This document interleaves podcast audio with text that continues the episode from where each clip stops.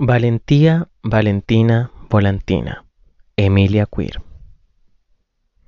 La protagonista se llama Valentina, pero desde niña le decían Valentía porque le costaba pronunciar la N después de la I. ¿Cómo te llamas? le preguntaban. Valentía, respondía la pequeña. Hoy en día, a sus 27 años, sus amigos la llaman Volantina, porque siempre anda volando con su cabecita imaginaria y pensamientos utópicos. Está arreglando su habitación. En realidad, no sabe qué hacer. ¿Cómo pude permitir que esto sucediera? piensa. Y no se refiere a la pandemia, sino a ese sutil pensamiento que brota cuando la mente se calma. El tren pasa a lo lejos por la línea férrea, dejando su sonido de fondo. De pronto, un recuerdo le cae a su cabeza como si de una bomba atómica se tratara, intentando desintegrar la moral de la mujer y algún rasgo de felicidad, lanzando su mente y su imaginación a varios kilómetros en donde se encontraba. El azote la dejó con el cerebro fundido, deambulando en su mente sin encontrar algún sentido. Se escucha el chiflido de una segunda bomba atómica disfrazada de nostalgia, cayendo, cayendo, caer.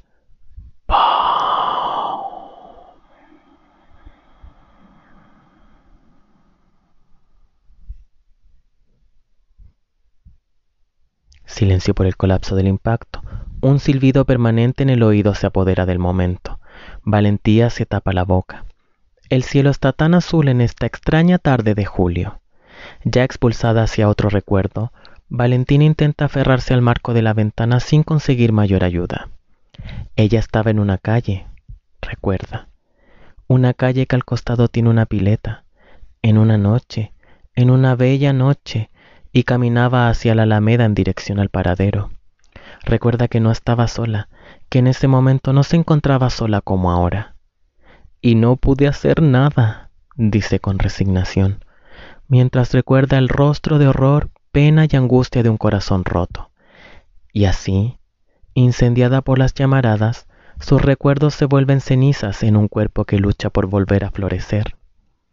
Ciega lo quiso buscar y ciego él se perdió, o ella lo perdió, y nunca más se volvieron a encontrar. Una imagen que por supuesto se llevará a todos lados consigo, su pecho late a mil por hora si no deja de doler. Suspira.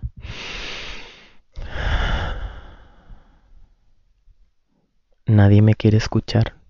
Estoy marginada de toda conversación, dice. Se moja los labios retomando el aire. Pero no quiero. Pausa. No quiero pensar más. Volantina se da cuenta que está hablando sola. En el horizonte, las nubes blancas van avanzando como si fuera un día de septiembre en primavera. El sonido del viento que proviene de lo lejos la desean causar hacia un viaje que es tanto interno como sensible. Camino por aquí y por allá hablando conmigo misma. Parezco carnero loco en prado floreado, piensa. A veces ve constantemente el fin del mundo ante sus ojos. Ve cómo todos vamos por voluntad propia al matadero humano.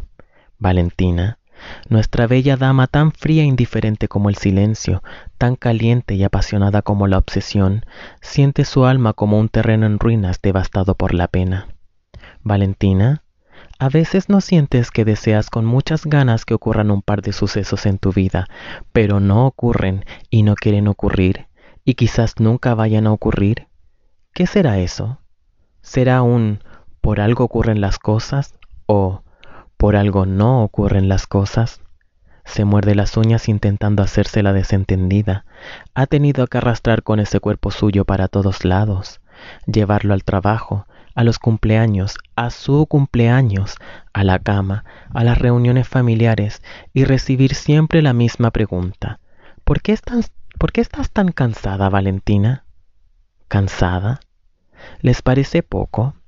¿Les parece poco cargar diariamente con el cadáver de una chica de 27 años, de 65 kilos de carne, huesos y cuero de chancho? Es un hombre en cuerpo de mujer. Se ha estado probando a sí misma ser una mujer fuerte, tan fuerte como un hombre según ella.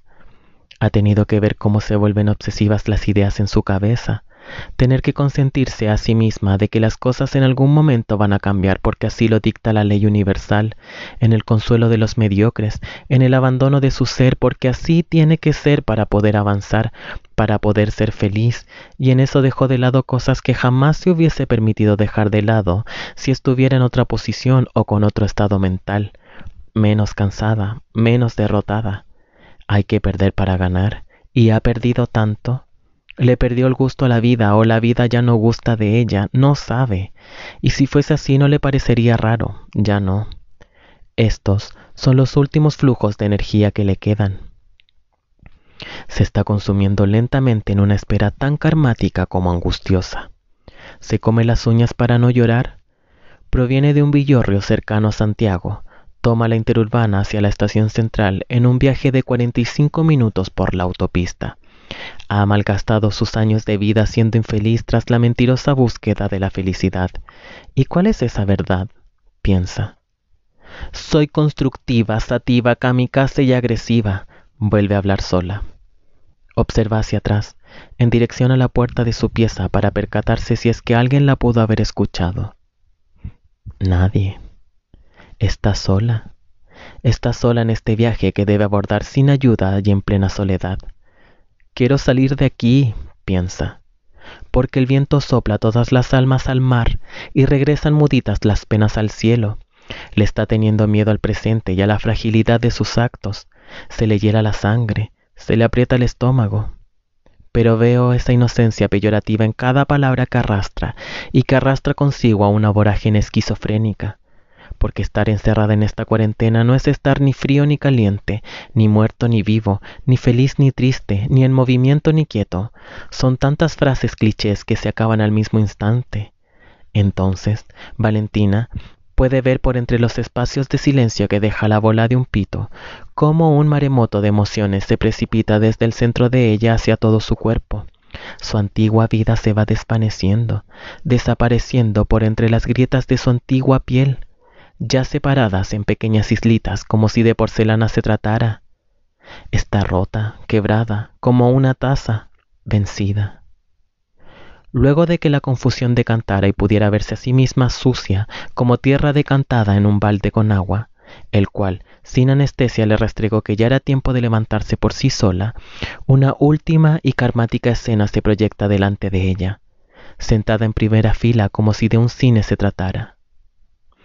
Cielos, Valentina. Y tuvo que morir en silencio, mientras se ahogaba con su propio ego que se enroscaba a su cuello, asfixiando la autoestima. Un acontecimiento no deseado con un, con un final inesperado que la hizo reaccionar. Tengo que sanar, tengo que sanar, tengo que sanar, piensa. ¿Qué estabas pensando en mí ayer que soñé contigo? ¿Que venías a mi casa y nos fumábamos un pito? Vuelve a pensar. Parasitando los recuerdos, consumiendo la cordura y el aliento, y por entre la depresión del valle una ola gigante se adentra hacia la cuenca de Santiago, incontables toneladas de agua ahogando la vida, adentrándose por la boca, colapsando los pulmones, expandiéndose en el estómago, penetrando por los poros. La muerte del cuerpo que bulle flotando en aquella muralla azul, las pupilas ya blancas, angustiadas y dilatadas por el golpe, descansan por fin purificadas en sal, mezclándose con las lágrimas que apenas se pudieron soltar. Por fin, Valentía puede volver a respirar. Y tiene miedo. Tiene mucho miedo. Valentina suspira varias veces y en cada suspiro siente que le vuelve el alma al cuerpo. Escucha los pasos de algún familiar suyo caminando por el pasillo de su casa. Silencio. No ocurre nada. Se siente el tiempo como si fuera espeso, como si se pudiera tocar. Se escucha de nuevo los pasos de aquella persona caminando por el pasillo hacia el comedor. Por eso siempre me penas en la cabeza. Sonríe. Se está apagando y lo siente. El universo se está oscureciendo junto a ella. A veces, Volantina es un poco despistada y bastante ingenua. Muy ingenua, diría yo. Se ríe de sí misma, de lo tonta que ha llegado a ser. Se tapa la cara con las manos. Estuvo todo este tiempo aferrada a una ilusión que creó de sí misma. porque todo animal acorralado saca las garras, y Valentina sintió que aquello era más grande que ella, brotándole un instinto autodestructivo. Se le revuelve el estómago por completo, toma aire, un profundo aire que entra en ella como un huracán que la eleva a lo más alto en donde se encontraba, antes de que los años pasaran, antes de que las penas la colmaran, antes de que las historias comenzaran, y la llevó bien lejos, más lejos de lo que anteriormente había viajado, al principio, al lugar que siempre fue de ella, que siempre le perteneció, y observaba toda la inmensidad de mar que fue, un mar en movimiento, pero calmo, un mar profundo, un mar azulino y oscuro, tan oscuro que se puede sentir, que se puede oler, un mar en donde el atardecer se hace sentir en el rostro mientras las ruedas te llevan pa'l sur. ¿Y crees vivir allí, en ese reflejo de atardecer, aunque sabes que no existe tierra en donde habitarla.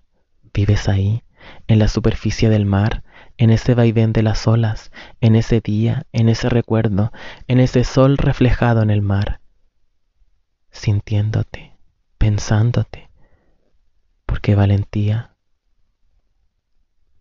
ha llorado a los pies de su madre que ya no quería seguir viviendo. Traga saliva, vuelve a estar presente, se tapa la boca con una mano. Se había olvidado de sentirse a sí misma, de recordarse a sí misma.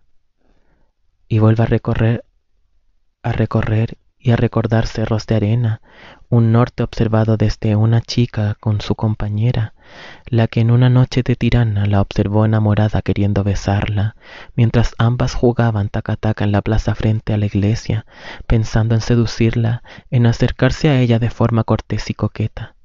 Camina por entre las flores que comienzan a crecer. Otra vez, de nuevo, es todo tan familiar, tanta paz, porque era todo tan simple y estaba tan ahí, ahí mismo. Afuera, un pájaro se posa sobre las ramas sin hojas del árbol. Ya de vuelta en casa, Valentina se queda fija observándose y observando el ave. El ave abre sus alas, Volantina contempla el trayecto de su vuelo. Todo ha quedado en silencio.